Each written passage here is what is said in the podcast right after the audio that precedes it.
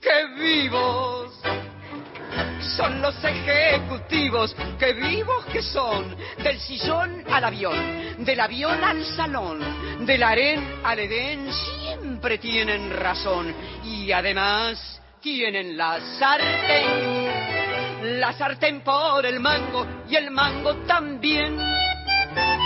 Qué lindo tema elegimos para la columna de Gustavo Campana. En los tres capítulos de la última campaña electoral, Milei recitó como una oración religiosa una consigna que moldeó mucho antes, cuando era panelista de televisión con rating, una especie de, de, planta permanente de las pantallas del poder, porque siempre les garpaba, siempre les aseguraba un nivel de escándalo bastante redituable. La derecha tradicional se terminó subiendo al bote libertario y las dos tribus unidas volvieron a hacer el trabajo sucio que encabeza el clásico menú del poder real. Limpiaron las perezas, pero algunas del tamaño de bombas en los jardines de infante, ustedes son juntos por el cargo, o denunciar al sector de Patricia Bullrich de generar la mayoría de las operaciones mediáticas en contra del propio Milley. Los peones entonces avanzaron con un discurso gastado pero efectivo, calificando a la política como la responsable exclusiva de la crisis y ahora bancan hasta, hasta con su vida, ¿eh? el plan de andar matando moscas a cañonazos para que cierren los números de un país convertido en un asiento contable.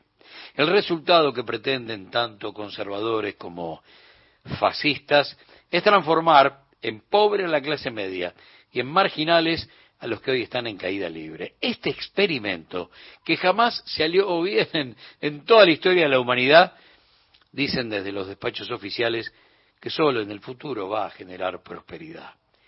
El diccionario del presidente los bautizó la casta y todos acusaron una vez más por las siete plagas a lo que queda en pie de los partidos.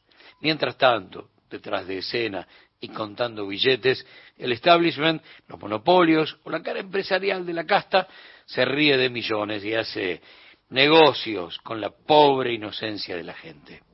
El país de los gerentes, la Argentina de las corporaciones, otra vez le ordenó a sus títeres ejecutar una transferencia de recursos millonaria a través de una devaluación salvaje, una desregulación inédita en el planeta y niveles de inflación deseados para licuar salarios un clásico. La crisis que embrea a muchos es gran oportunidad de negocios para pocos. La historia de la economía moderna no registra médicos que receten esta inflación para poder terminar con los aumentos que el mismo gobierno auspicia a través de la mano invisible del mercado. Con cuchillo y tenedor ya se preparan las gasíferas después de anunciar en las últimas horas aumentos del 400 al 700% o la derogación de la ley de tierras, o el remate de litio, agua, suelo, al que se le suma petróleo, comunicaciones, transporte, todo. Pero este parece que será un robo cortoplacista, que en algún momento tendrán que retroceder, porque le tocaron el timbre a las dos de la mañana a todos los sectores de la sociedad y la economía, a todos les jodieron la vida. Ellos saben mejor que nadie que este afano no nació para perdurar, que tiene fecha de vencimiento, que muere de muerte natural. Y esta vez, además, fue tan brutal que hasta soñaron con un formato monárquico para presentarlo y sostenerlo. El mejor momento que el capital concentrado vivió en la Argentina del último medio siglo fue la dictadura 76-83, el espacio padre de todos los demás. Sin la dictadura no hubiera habido menemismo, ni alianza, ni macrismo, fueron posgrados de la década del 70, todo lo que vino después. Profundizaron en democracia el anclaje de la dependencia política y económica que nació con Videla y Martínez de Oz. Y a lo largo y a lo ancho del proceso, los CEOs desfilaron sin resistencia porque la oposición estaba desaparecida, torturada, presa o exiliada. Sin Congreso, transformaron en leyes los bandos militares y avanzaron con la legitimidad que les dio el Poder Judicial armado para la ocasión. Transformaron al país de las fábricas a tres turnos en un paraíso fiscal no declarado. Vendieron tirigo para importar camisas de Taiwán. ¡Qué negocio! Y en camastros de tortura se quedaron con todas las empresas que necesitaban. La usina del marco teórico fue el Club Ascuénaga, que lideraba Martínez de Oz en un petit hotel de la calle Ascuénaga, propiedad de Blaquier. El capital puso las reglas de juego y después llenó de gerentes a una dictadura que en su faceta económica se parecía mucho más a un directorio que a un elenco gubernamental. 47 años después, la cosa eh, se parece demasiado. La reforma laboral del DNU la redactó el estudio de Funes de Rioja, abogado presidente de la COPAL, coordinadora de las industrias de productos alimenticios, entidad que nuclea las cámaras de alimentos y bebidas, y presidente de la Unión Industrial. Se trata del dirigente que en pandemia planteó eliminar la prohibición de despidos y de doble indemnización. Es el mismo que encabezó la lucha contra el etiquetado frontal. Pero fundamentalmente, yendo al archivo, fue asesor del Ministerio de Planeamiento de Videla, el área que conducía el general Díaz Besone, y después fue el representante de los empresarios ante la OIT en la dictadura. Hay una, hay una borrachera ideológica que permite que todo esto suceda. ¿eh?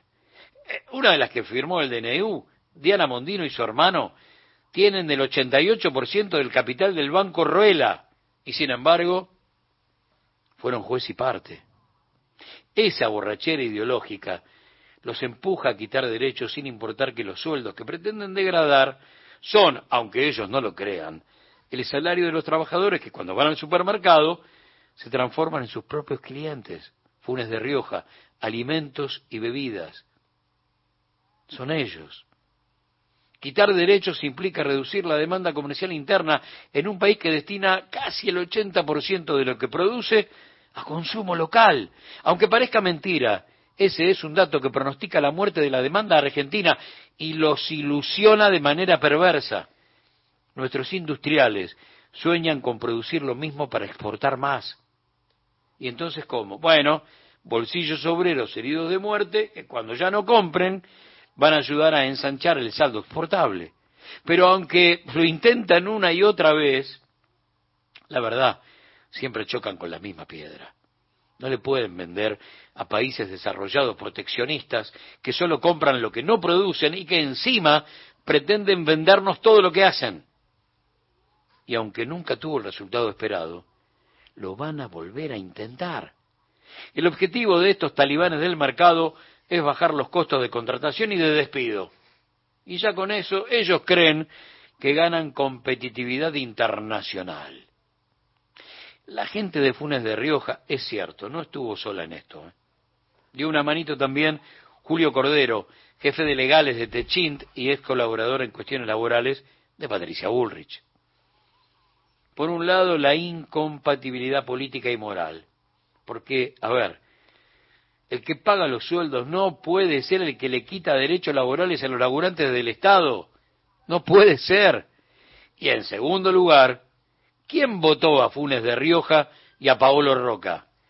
¿Quién les regaló la posibilidad de ser verdugos de millones de seres humanos? Perdón, no me di cuenta. Como dice María Elena, el mundo nunca ha sido para todo el mundo.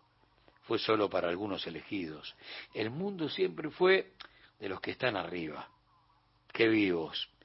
Qué vivos son los ejecutivos, ¿eh? Del sillón al avión, del avión al salón, de la arena al Edén, siempre tienen razón. Y además, tienen la sartén por el mango y el mango también. El mundo siempre fue de algunos elegidos, pero hoy es del que elige lo mejor, dinámico y rodeado de azafatas,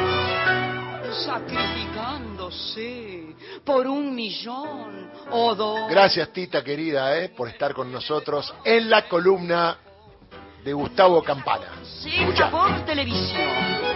Ahorrar para tener estatus en la muerte. La eternidad en un reloj. ¡Ay, qué vivos!